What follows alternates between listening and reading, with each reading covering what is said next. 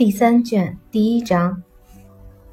马车往前驶去，伊丽莎白怀着忐忑不安的心情，注视着彭伯里树林的出现。等马车终于从门房那里走进庄园时，她越发感到心慌意乱。庄园很大，地势高高低低，错落有致。马车从一处最低的地方驶进去，在一座辽阔优雅的树林里走了许久。伊丽莎白思绪万千，无心说话，但每看到一处美景，她都为之赞赏。马车沿着缓坡向上走了半英里光景，便来到了一个高高的坡顶。树林到此为止，彭布里大厦顿时映入眼帘。房子位于山谷对面。陡斜的大路蜿蜒通到谷中，这是一座巍峨美观的石头建筑，屹立在一片高地上，背靠着一道树木葱茏的山岗。屋前一条小溪，水势越来越大，颇有几分天然情趣，毫无人工雕琢之痕迹。两岸点缀的既不呆板又不做作。伊丽莎白不由得心旷神怡，她从没见过一个如此天趣盎然的地方。她那天然美姿丝毫没有受到庸俗趣味的玷污，众人都赞赏不已。伊丽莎白这时感到，在彭伯里当个主妇也真够美气的。马车下了坡，过了桥，一直驶到门前，从近处打量大厦时。伊丽莎白又忧虑了起来，生怕撞见房主人。她担心侍女搞错了。大家请求参观住宅，立刻被让进门厅。就在等候女管家的时候，伊丽莎白才感到惊异：她居然待在这里。女管家来了，她是个仪态端庄的老妇人，远不如她想象的那么优雅。但却比她想象的来得客气。他们跟着她走进了餐厅，这是一间匀匀称称的大屋子，布置得十分雅致。伊丽莎白稍微看了一下，便走到窗口欣赏风景。只见他们刚才下来的那座小山上，丛林密布，从远处望去，显得越发陡峭，真是美不胜收。这里的景物处处都很绮丽。他纵目四望，只见一道河川，林木夹岸，山谷蜿蜒曲折，看得他赏心悦目。一走进其他房间，这些景致也随之变换姿态。但是不管走到哪个窗口，总有秀色可餐。一个个房间高大美观，家具陈设也与主人的身份颇为相称，既不俗气，又不华而不实。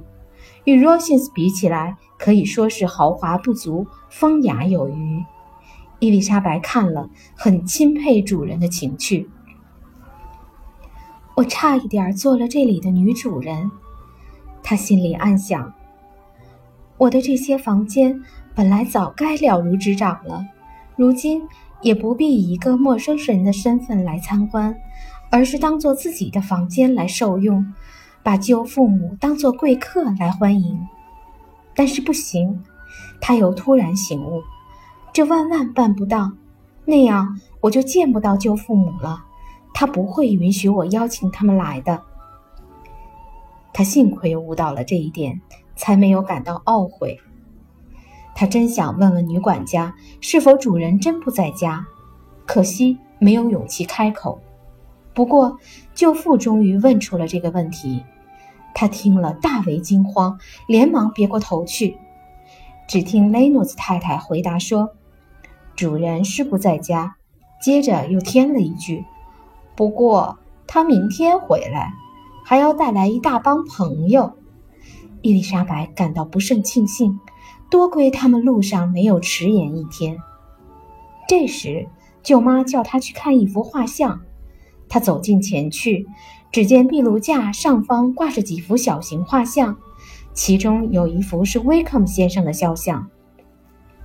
舅妈笑吟吟地问他画的怎么样。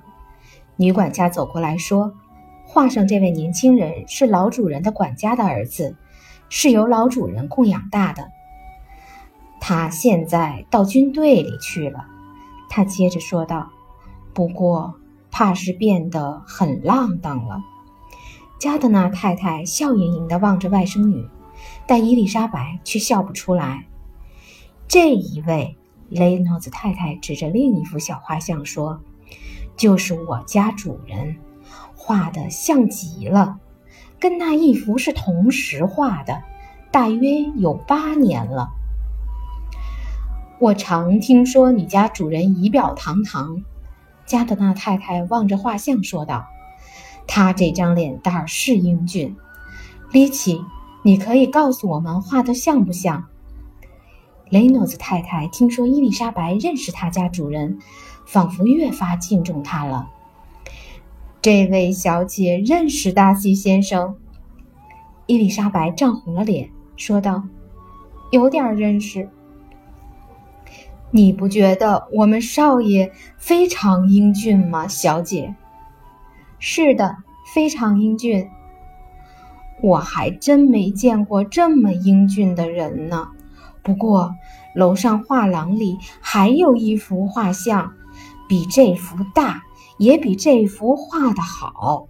老主人生前顶喜爱这间屋子，这些画像当年就是这么摆放的。老主人很喜欢这些画像。伊丽莎白听了这番话，才明白为什么威克姆的画像也放在其中。雷诺兹太太接着又指给他们看一幅达西小姐的画像，那还是她八岁的时候画的。达西小姐也像她哥哥一样漂亮吗？加德纳先生问道。“哦，是的，从没见过这么漂亮的小姐，又那么多才多艺。她成天弹琴唱歌。隔壁房间里有一架刚给他买来的新钢琴，那是我们主人送他的礼物。他明天跟哥哥一道回来。”加德纳先生为人和蔼可亲，又是盘问又是议论，鼓励女管家讲下去。雷诺兹太太或者出于自豪，或者出于深情厚谊，显然非常乐意谈论主人兄妹俩。你家主人一年中有多少日子待在棚棚里吗？并没有我盼望的那么多，先生。他大概有一半时间待在这里。达西小姐总要来这里消夏。伊丽莎白心想，只是有时候要去拉姆斯盖特。要是你家主人结了婚，你见到他的机会就会多些。哦，是的，先生。不过我不知道那要等到什么时候。我真不知道谁能配得上他。加德纳夫人不由得笑了。伊丽莎白情不自禁地说：“你会这样想，真是他太有面子了。”我说的全是真话，凡是认识他的人都会这么说。”对方答道。伊丽莎白觉得这话说的有些过分，随即又越发惊奇地听到女管家说道：“我从没听他说过一句冲人的话。我从他四岁起就跟他在一起了。”伊丽莎白觉得他夸奖的太离奇，太不可思议了。她一向坚定不移地认为达西不是个性情和悦的人。如今这话激起了他深切的关注，他很想仔细听听。喜庆舅父开口说道：“值得如此称道的人实在寥寥无几，你真算幸运，碰上这样一位主人。”“哦，是的，先生，我是运气。”我就是走遍天下，也碰不到一个更好的主人。不过我常说，小时候脾气好，长大了脾气也会好。达西先生从小就是个最温和、最宽厚的孩子。伊丽莎白几乎瞪大了眼睛盯着他，她心里想：这能是达西先生吗？他父亲真是个了不起的人。加德纳太太说：“是的，太太，他真了不起。他儿子跟他一样，对穷人也那么和蔼可亲。伊丽莎白听着，觉得惊奇、疑惑，急巴巴的想再听。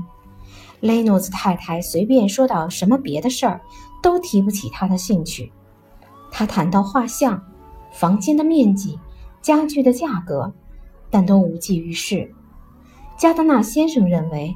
女管家所以要过甚其词地夸赞主人，无非出于家人的偏见，因此觉得很有趣，马上又引到这个话题上。等大伙儿一起往主楼梯上走时，雷诺兹太太津津乐道地谈起了达西先生的众多优点。他是天下最好的庄主，最好的主人，他说。他不像如今的放荡青年，一心只为自己打算。他的佃户和佣人没有一个不称赞他的。有人说他傲慢，可我真看不出来他有什么傲慢的地方。依我看，他只是不像其他青年那样夸夸其谈罢了。照这么说来，他有多么可爱呀！伊丽莎白心想。把他说的这么好。舅妈一边走一边小声说道：“这与他对我们那位可怜朋友的态度可不一致啊！我们也许受了蒙骗，这不大可能。我们是听知青人亲口说的。”大伙儿来到楼上宽阔的走廊，给领进一间漂亮的起居室。起居室新近才布置起来，比楼下房间更优雅、更明亮。管家太太告诉大家说：“这屋子刚刚收拾好，是专供达西小姐享用的。她去年来彭布里，看中了这间屋子。他的确是个好哥哥。”伊丽莎白一面说，一面朝一扇窗户走去。雷诺兹太太预料达西小姐走进这间屋子一定会很高兴。达西先生总是这样，他接着又说。凡是能使妹妹高兴的事，他总是说办就办。他对妹妹真是无所不可。剩下来只有画廊和两三间主要卧室，还要领着客人看看。画廊里陈列着许多油画佳作，可惜伊丽莎白对绘画一窍不通，有些作品在楼下已经看过，她宁可掉头去看看达西小姐的几幅蜡笔画。因为这些画的题材一般比较有趣，也更容易看懂。画像里有不少家族的画像，不过一个陌生人是不会看得很专心的。伊丽莎白往前走去，寻找着她面熟的那个人的画像，最后她终于看到了。她发现有幅画像很像达西先生，脸上笑微微的。他记得，他以前打量他的时候，脸上有时就挂着这种笑。他在画像前矗立了许久，看得出了神。临出画廊之前，又回去看了一番。雷诺兹太太告诉客人说，这幅画像还是他父亲去世时绘制的。这当伊丽莎白对那画中人油然产生了一股温存感。即使以前跟他接触最多的时候，他也不曾对他有过这种感觉。雷诺兹太太那样称赞他，意义非同小可。什么样的称赞会比一个聪明诱人的称赞来得更宝贵呢？他考虑到达西先生作为兄长、庄主和家主，掌握着多少人的幸福，能给人带来多少快乐，造成多少痛苦，又能行多少善。做多少恶？女管家提出的每一个看法，都表明她人格高尚。伊丽莎白站在他的画像面前，只见他两眼盯着她，不由得想起了他的一片钟情，心里泛起了一股从未有过的感激之情。一想起他那个清新劲儿，也就不再去计较他求婚时言语唐突了。大厦里，但凡可以公开参观的地方，都参观过了。客人们回到楼下，告别了女管家。女管家把他们托付给园丁，园丁等在大门口迎接他们。大家穿过草场，朝河边走去时，伊丽莎白又掉头看了一下，舅父母也停住了脚步。就在舅父想要估量一下房子建筑年代的当儿，忽然见房主人从通往房后马厩的大路上走了过来。他们相距二十码光景，房主人来的突然，真让人躲闪不及。顿时，他们的目光触在了一起，两张面孔涨得绯红。达西先生惊奇万分，一刹那间愣在那里一动不动。但他迅即醒过神来，走到客人面前，跟伊丽莎白搭腔，语气即使不算十分镇静，至少十分客气。伊丽莎白早已身不由己地走开了，但是，一见主人走上前来。便又停住了脚步，带着压抑不住的窘迫神情接受他的问候。他舅母乍一见他，纵使觉得他和刚才见到的画像有些相像，却还不敢断定他就是达斯先生。但是园丁见到主人时的那副惊奇神态，应该一看就明白了。这夫妇俩见主人在跟外甥女儿攀谈，便有意站得远一点儿。主人客客气气地问起伊丽莎白家里人的情况，伊丽莎白又惊又慌，都不敢抬眼看看他的脸，而且也不知道自己是怎么回答的。他感到很惊奇，达西先生的举止跟他们上次分手时大不一样。他每讲一句话，都使他越发觉得窘迫。他心里反复在想。让达西先生撞见他闯到这里，真是有失体统。因此，他们待在一起的这几分钟，竟然成为他平生最难挨的一段光阴。达西先生也不见得比他有多自然。他说起话来，语调并不像平常那么镇定。他问起他哪天离开朗本，在德比郡待了多久，而且慌慌张张地问了又问。充分说明他也是神不守舍。最后，他似乎无话可说了，一声不响地站了一会儿，又突然定了定神，告辞而去。舅父母这才来到外甥女跟前，赞赏小伙子仪表堂堂。但是伊丽莎白一个字也没有听进去，她满腹心事，只是闷声不响地跟着他们走。他感到不胜羞愧与懊恼，他这次到这里来，真是天下最倒霉、最失算的事儿。他会觉得多么奇怪，他这么傲慢的人，会觉得这件事儿多么丢脸，好像他是死皮赖脸送上门的。哦，他为什么要来呢？或者说，他为什么要出人意料的提前一天赶回来呢？他们哪怕早走十分钟，也就不会让他瞧不起了。显而易见，他是刚刚到达的，刚刚下马，或是刚刚下车。一想到这次倒霉的碰面，他脸上一阵阵发红。他的态度发生了明显的变化，这是怎么回事呢？他居然还跟他说话，这就够令人惊奇的了。何况他谈吐又那样彬彬有礼，还向他家里人表示问候。这次意外相遇，他的举止如此谦恭，言谈如此文雅，他真是从来没有见到。这与他在罗西斯庄园交给他那封信时的谈吐形成了多么鲜明的对照。他不知道怎么想才是，也不知道怎么解释这件事。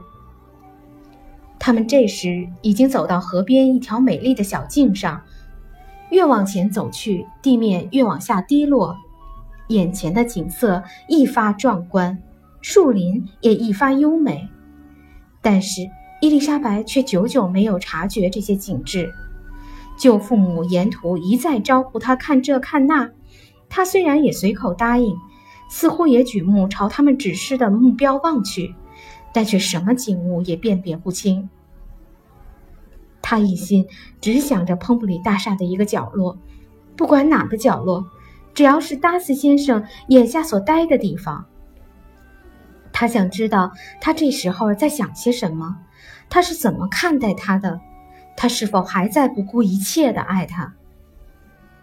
他也许只是觉得心安理得，才对他这么客气的。然而，听他那语调，又不像是心安理得的样子。他不知道他见了他究竟是痛苦多于快乐，还是快乐多于痛苦。不过有一点可以肯定，他见到他并不镇静。后来，舅父母责怪他心不在焉，他才醒悟过来，觉得应该装得像往常一样。他们走进树林，暂时告别西涧，登上山坡，从树林的空隙望去，可以看到种种迷人的景色：山谷，对面的群山，一座座山上布满整片的树林，还有那麦西涧，也不时映入眼帘。加德纳先生想要绕着整个庄园兜一圈儿，但是又怕走不动。园丁得意地笑笑说。兜一圈要走十英里，这件事儿只得作罢。他们还是照常规路线游逛。几个人走了半天，顺着坡林下了坡，又来到溪边。来到溪涧最窄的地方，他们从一座便桥上过了河。这座便桥与周围的景色倒很协调，这里比他们到过的哪个地方都素雅。山谷到了这里。也缩成了一道小峡谷，只容得下那条溪流和一条小径。小径上灌木夹道，参差不齐。伊丽莎白很想循着曲径去探幽觅胜，但是过了桥以后，眼见离大厦比较远了，不大能走路的加德纳太太已经走不动了，一心只想快些回去乘马车，因此外甥女只得依着她。大家便抄近路向河对岸的大厦走去。不过他们走得很慢，因为加德纳先生非常喜欢钓鱼，却又很少能尽尽兴。眼下望着河里偶尔出现的几条鳟鱼，也就光顾着跟园丁谈鱼，脚下停滞不前。众人正这么慢腾腾地溜达着，不由得又吃了一惊，尤其是伊丽莎白，真和刚才一样惊讶。因为他们又望见达西先生向他们走来，而且已经离得不远了。这边的小路不像对岸的那么隐蔽，因此还没相遇便能看见他。伊丽莎白尽管十分惊奇，却至少比前次见面时有准备的多。于是他想，如果他真的是来找他们的，他一定装得镇定些，谈话沉着些。起初，他倒真觉得他会走到另一条小道上去。后来，拐弯的地方遮住了他的身影，他还是抱着那个想法。但是，刚一拐过弯，他便出现在他们面前。伊丽莎白一眼便可以看出，他还和刚才一样彬彬有礼。于是，他便效仿着他客气劲儿，开始赞赏这里的美丽景色。但是，刚说了几声妩媚动人，心里又冒出了一些令人丧气的念头，觉得他这样赞美彭伯里，说不定会受到人家的曲解。他脸上一红，不再作声了。加德纳太太站在后面不远的地方，达西先生见伊丽莎白又不作声了，便要求她赏个脸，给他介绍一下他那两位朋友。他的这一礼貌举动完全出乎他的意料。想当初，他向他求婚的时候，还傲慢地看不起他的这某些亲友，而如今倒好，居然想要结识这些人，真让他觉得好笑。他心想，他要是知道这两位是什么人，不定会惊奇成什么样子呢？他眼下错把他们当成了上流人了。不过，他还是立刻做了介绍。当他道明他与他们的关系时，他偷偷瞄了达西一眼，看看他如何反应。心想他也许会拔腿就跑，绝不结交如此低贱的朋友。达西了解了他们的亲戚关系之后，显然很吃惊，不过他倒克制住了，非但没有跑掉，反而陪他们一起往回走，还跟加德纳先生攀谈起来。伊丽莎白不禁又高兴又得意，他感到欣慰的是，他可以让他知道，他也有几个不丢脸的亲戚。他聚精会神地听着他们之间的谈话，舅父的一言一语都表明他聪明高雅，举止得体，使他感到洋洋得意。两人不久就谈到钓鱼，他听见达西先生不甚客气地对舅父说：“他在附近逗留期间，随时可以来这里钓鱼，同时答应借钓具给他，还点给他看溪里通常哪些地方鱼最多。”加德纳太太跟伊丽莎白臂挽臂地走着，向他做了个表示惊奇的眼色。伊丽莎白嘴里没说什么，心里却极其得意。达西先生如此献殷勤，一准儿是为了讨好他。不过他还是万分惊奇，反复不断地问自己：他怎么变化这么大？这是为什么呢？他不可能是为了我。不可能是看在我的面上才把态度放得这么温和的。我在亨斯福德对他的那顿责骂，不可能导致这样的变化。他不可能还爱着我。他们就这样，两位女士在前，两位先生在后，走了好一阵儿。后来，为了仔细观赏一种稀奇的水草，便下到了水边。等到重新上路时，他们的次序碰巧发生了点变化。事情是由加德纳太太引起的。原来她一上午走乏了，觉得伊丽莎白的胳膊架不住她，便想让丈夫挽着她。于是达西先生取代了她的位置，和他外甥女并排走着。两人沉默了一会儿后，还是小姐先开了口。他想让他知道，他是听说他不在家才来到府上的，因此头一句话便说：“他回来的非常突然。”你的女管家告诉我们，他接着说道：“你明天才能回来。我们离开贝克威尔以前，就听说你不会马上回到乡下。”达西承认这一切都是事实。又说，因为要找管家有事儿，所以比同行的那伙人早到了几个钟头。他们明天一早就到。他接着又说，他们当中也有你认识的人，宾利先生和他姐姐妹妹。伊丽莎白只是微微点了点头。他立即想起他们上次提到宾利先生的情形，从他的脸色看来。他心里也在想着那同一情形。这伙人里还有一个人，他顿了又顿，说道：“特别想要结识你。你在兰顿逗留期间，是否能允许我介绍舍妹与你相识？不知我是否太冒昧了？”这个要求真使他大为惊讶，他都不知道他是如何答应他的。他当即意识到。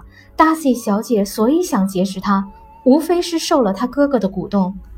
只要想到这一点，也就够叫他满意的了。他欣慰地看到，他对他的怨恨并没有使他真正厌恶他。他们默默地往前走，两个人都在沉思。伊丽莎白感到不安，他也不能感到心安。不过，他又为之得意和高兴。他想介绍妹妹与他相识，这真是天大的面子。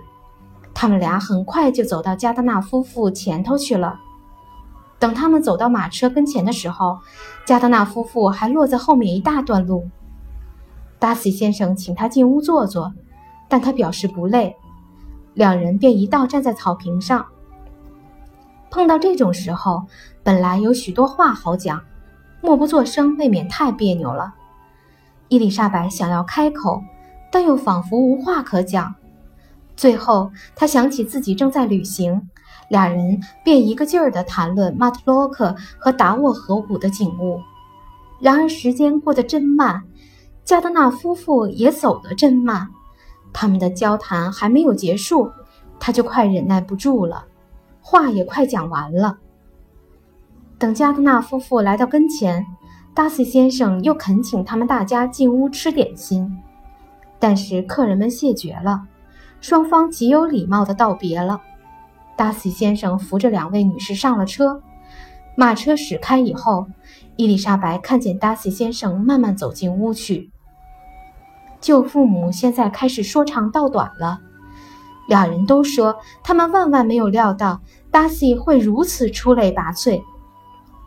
他举止优雅，礼貌周到，丝毫不摆架子。舅父这样说道：“他的确有点高贵。”舅妈答道：“不过那只是在风度上。”并没有什么不得体的，我赞成女管家的说法。虽然有些人说她傲慢，我却丝毫看不出来。我万万没有料到，他会待我们这么好。这不只是客气，还真有点殷勤呢。其实他用不着这么殷勤，他跟伊丽莎白只有点泛泛之交罢了。当然了，丽奇，舅妈说。